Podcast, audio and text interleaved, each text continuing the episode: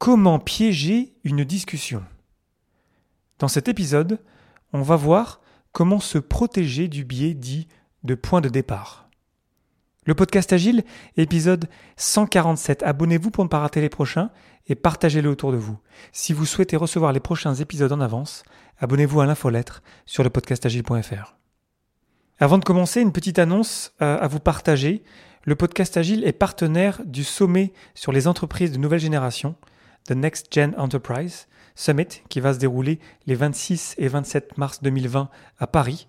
Profitez d'une réduction sur votre ticket de 10% avec le code podcast et on se verra là-bas. C'est vraiment euh, une grande journée deux grandes journées en fait qui se préparent autour des entreprises de nouvelle génération. Allez voir, euh, faire un petit tour sur euh, The Next Gen enterprise.com ou alors vous cherchez sur Google The Next Gen Enterprise Summit. Donc c'est plutôt en anglais. Il y aura plein d'intervenants en anglais, par exemple Jürgen Appello et puis James euh, Priest. Et donc ça va être vraiment deux grandes journées autour des entreprises de nouvelle génération et j'y serai, j'espère qu'on pourra s'y rencontrer. D'ici là, merci pour votre soutien et bonne écoute.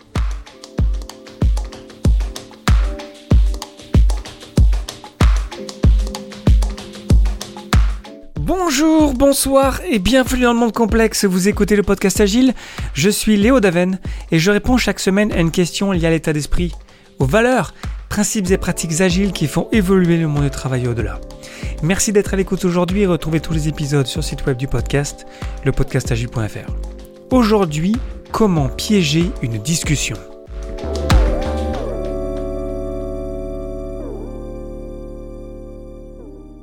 L'effet dont j'ai envie de vous parler aujourd'hui, je constate de plus en plus, tous les jours, qu'il a un effet monumental sur toutes nos interactions quotidiennes. Cet effet, c'est l'effet d'ancrage, ou le biais dit de point de départ. C'est tout simplement l'idée que lorsqu'on va commencer une discussion, une interaction, un échange, la première idée qui va être proposée va, euh, devenir une encre, va devenir un point de départ qui va être très difficile de challenger et de déloger dans la discussion. C'est une technique de manipulation, en vrai, c'est pour ça que le, titre de cet épisode, c'est comment piéger une discussion. On peut l'utiliser à mauvais escient, je dirais, et on aurait d'autant plus intérêt à y faire attention lorsqu'on travaille dans le domaine du complexe, parce qu'on sait que euh, il faut qu'on challenge le status quo, il faut qu'on que chacun puisse s'exprimer, c'est l'intelligence collective qui va nous permettre de trouver les meilleures solutions. Du coup, si on a posé une encre au début par quelqu'un, d'autant plus si c'est quelqu'un qui a une certaine autorité, une certaine position, par exemple un patron, par exemple un chef de projet, par exemple un propriétaire de produit, bah, du coup, forcément, ça va limiter euh, les échanges, ça va limiter le partage d'idées par la suite. Un exemple euh, très simple d'ancrage qui peut vraiment faire des dégâts dans une équipe agile, c'est un propriétaire de produit qui va préparer le sprint en avance. Qui va, au lieu juste de proposer un objectif du sprint, va directement euh, pré-remplir le euh, backlog du sprint avec déjà et, euh, ce qu'il il ou elle veut dans le sprint et va commencer la planification du sprint en disant ben voilà c'est ça qu'il faut faire.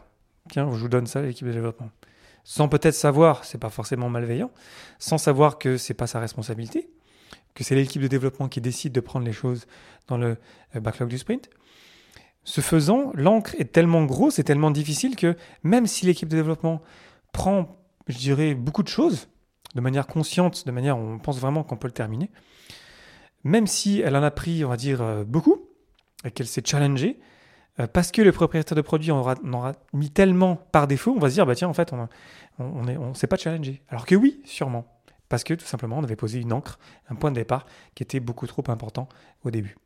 Un autre exemple classique, un petit peu cliché, mais qui arrive encore euh, de nos jours, malheureusement, je dirais, c'est le boss qui va commencer une réunion en donnant son avis, en faisant bien comprendre que c'est son avis qui compte et que c'est son avis qui est le plus important. Du coup, les membres de l'équipe qui sont autour, qui sont des subordonnés, ben, évidemment, personne ne va oser aller contre l'encre posée par le boss, parce que l'encre posée par le boss, elle est énorme, cette encre-là. On la voit tous, elle n'est elle est pas visible, évidemment, mais on la voit tous au milieu de la pièce et on ne va pas oser la, la challenger. Troisième exemple, c'est tout simplement dans des interactions euh, one-on-one avec euh, juste une autre personne en face de vous. Et le fait que on ait des croyances, le fait par exemple qu'on croit par exemple que l'agile ça marche pas, ou que vraiment le contrôle c'est plus important, commander, contrôler c'est plus important. De fait, nos croyances vont nous faire ancrer des choses par défaut dans une discussion et ça va être très difficile d'en sortir par la suite. Moi, ça m'arrive parfois d'avoir des échanges comme ça où je l'explique en fait l'agile à des gens qui vraiment n'en ont jamais entendu parler. Après, dans ce cas-là, c'est d'ailleurs moi qui pose l'encre parce que du coup, j'en parle et j'explique et voilà, on travaille comme ça, on se fait confiance, on travaille ensemble, il euh, n'y a pas de boss, etc. Ben, vu qu'ils ont leurs croyances, euh, ils vont essayer de désancrer mon encre quelque part. Ils vont essayer de challenger en disant mais non, c'est pas possible, ça peut pas marcher. moi, je pense que c'est comme ça. Donc c'est très puissant l'effet d'ancrage et ça, ça peut faire vraiment des dégâts dans des interactions en one-on-one. Ça peut faire des dégâts euh, en équipe, parce que si on a tout le temps la même personne qui démarre, par exemple, euh, qui, démarre les meetings ou qui va directement donner son avis à chaque activité de rétrospective, ben de fait, en fait, on va vraiment euh, limiter les interactions par la suite, on va limiter l'échange d'idées dont on a besoin pour performer dans le monde complexe. Donc c'est quelque chose, je pense, auquel il faut qu'on prenne garde, surtout nous les facilitateurs agiles. Et je vous propose quelques petits trucs comme ça pour essayer un petit peu de sortir de cet effet d'ancrage. Une manière très simple d'aller contre l'effet d'ancrage, c'est de faire en sorte que ce ne soit pas tout le temps la même personne qui démarre euh, une activité ou qui donne son avis en premier. Moi, je fais ça très régulièrement dans des meetings euh, en holacratie ou euh, des, activités de rétrospective ou des workshops où je vais volontairement changer et surprendre tout le temps les gens sur la première personne qui va commencer et de fait aussi changer aussi la personne qui va terminer. Parce que aussi comme euh, je vous en avais parlé euh, dans l'épisode euh, sur le dernier bouquin de Daniel Pink il y a de cela quelques semaines c'est très important le départ et la fin dans tout ce qu'on fait. Et l'effet d'ancrage c'est d'autant plus important lorsqu'on partage un avis on pose une encre dans une discussion. Donc euh, partager la première prise de parole, ça peut être vraiment un bon truc pour diluer un petit peu quelque part l'effet d'ancrage, parce que comme tous les biais cognitifs, en fait, on ne peut pas s'en débarrasser. On est comme ça, on est câblé comme ça, nous les humains. Donc ça sert à rien d'essayer d'en sortir. Par contre, changer nos techniques pour en être conscient, ça peut être une bonne chose. Un deuxième truc pour sortir de l'effet d'ancrage, c'est, euh, et je l'ai déjà dit plusieurs fois, et c'est pourtant tellement important, et pourtant on ne le fait pas suffisamment souvent, c'est de désigner un facilitateur dans nos interactions en groupe. Parce que le fait d'avoir un facilitateur, d'avoir quelqu'un qui prenne soin du processus d'échange, ça va être quelque part lui ou elle qui va commencer l'interaction, mais son but, ça va pas être de dire ce qu'il ou elle pense au début d'une réunion. Ça va être juste de rappeler, par exemple, l'objectif de la réunion. Je vous en ai parlé euh, lors de l'épisode sur comment avoir des réunions efficaces.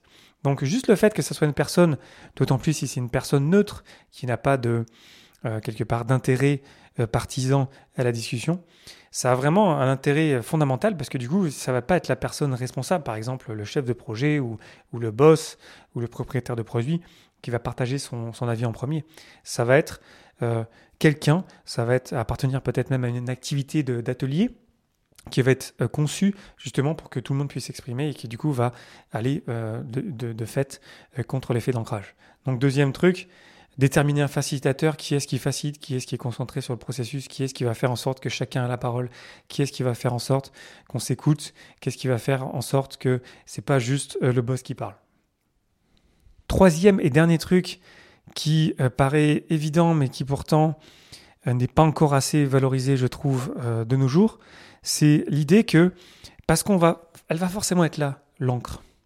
On va la poser même sans faire attention. Peut-être le boss, il n'est pas malveillant, euh, le propriétaire de produit, il n'est pas malveillant. C'est juste que voilà, on, le fait, on a l'habitude, et du coup, on, le fait.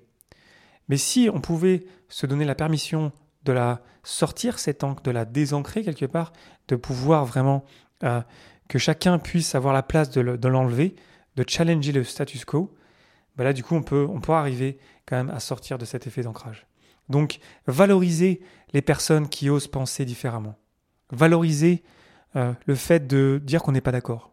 Valoriser le fait que, euh, ok, on a posé une encre de quelqu'un qui est important, euh, mais moi je pense différemment. Ça, c'est très important et c'est primordial aujourd'hui parce qu'encore une fois, lorsqu'on travaille dans le domaine du complexe, on a besoin de chacun et chacune. On n'a pas toute la réponse tout seul. Donc la personne qui a posé l'encre, peut-être qu'elle n'a pas fait exprès. peut-être qu'elle voulait que vraiment les gens s'expriment, et c'est souvent le cas.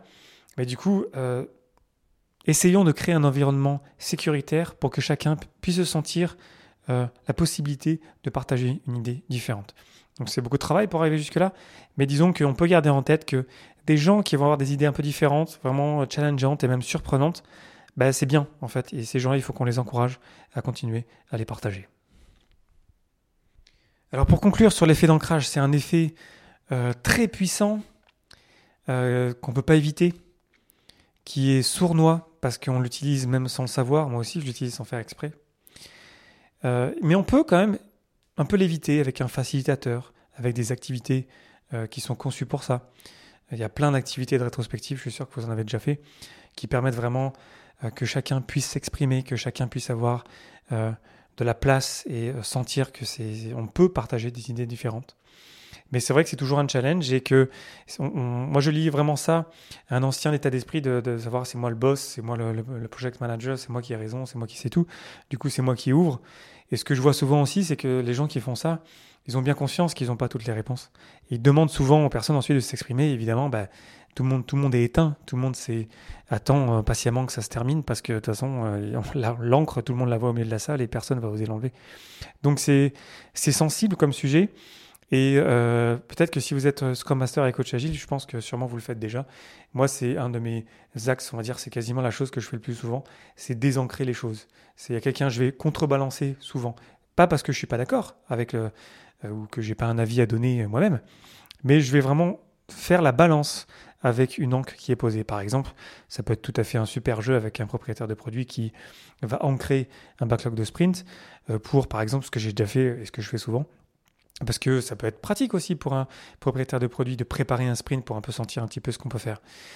Bah, ce que je fais, en fait, je crée un nouveau sprint. C'est-à-dire qu'il y a déjà le sprint qui est préparé, puis j'en crée encore un nouveau en disant ben, on va rajouter l'un après l'autre les éléments dans le sprint et c'est l'équipe de développement qui va ajouter les éléments les uns après les autres. C'est tout à fait correct de ne pas tout prendre et le but c'est de terminer et d'avoir un bon sprint ensemble.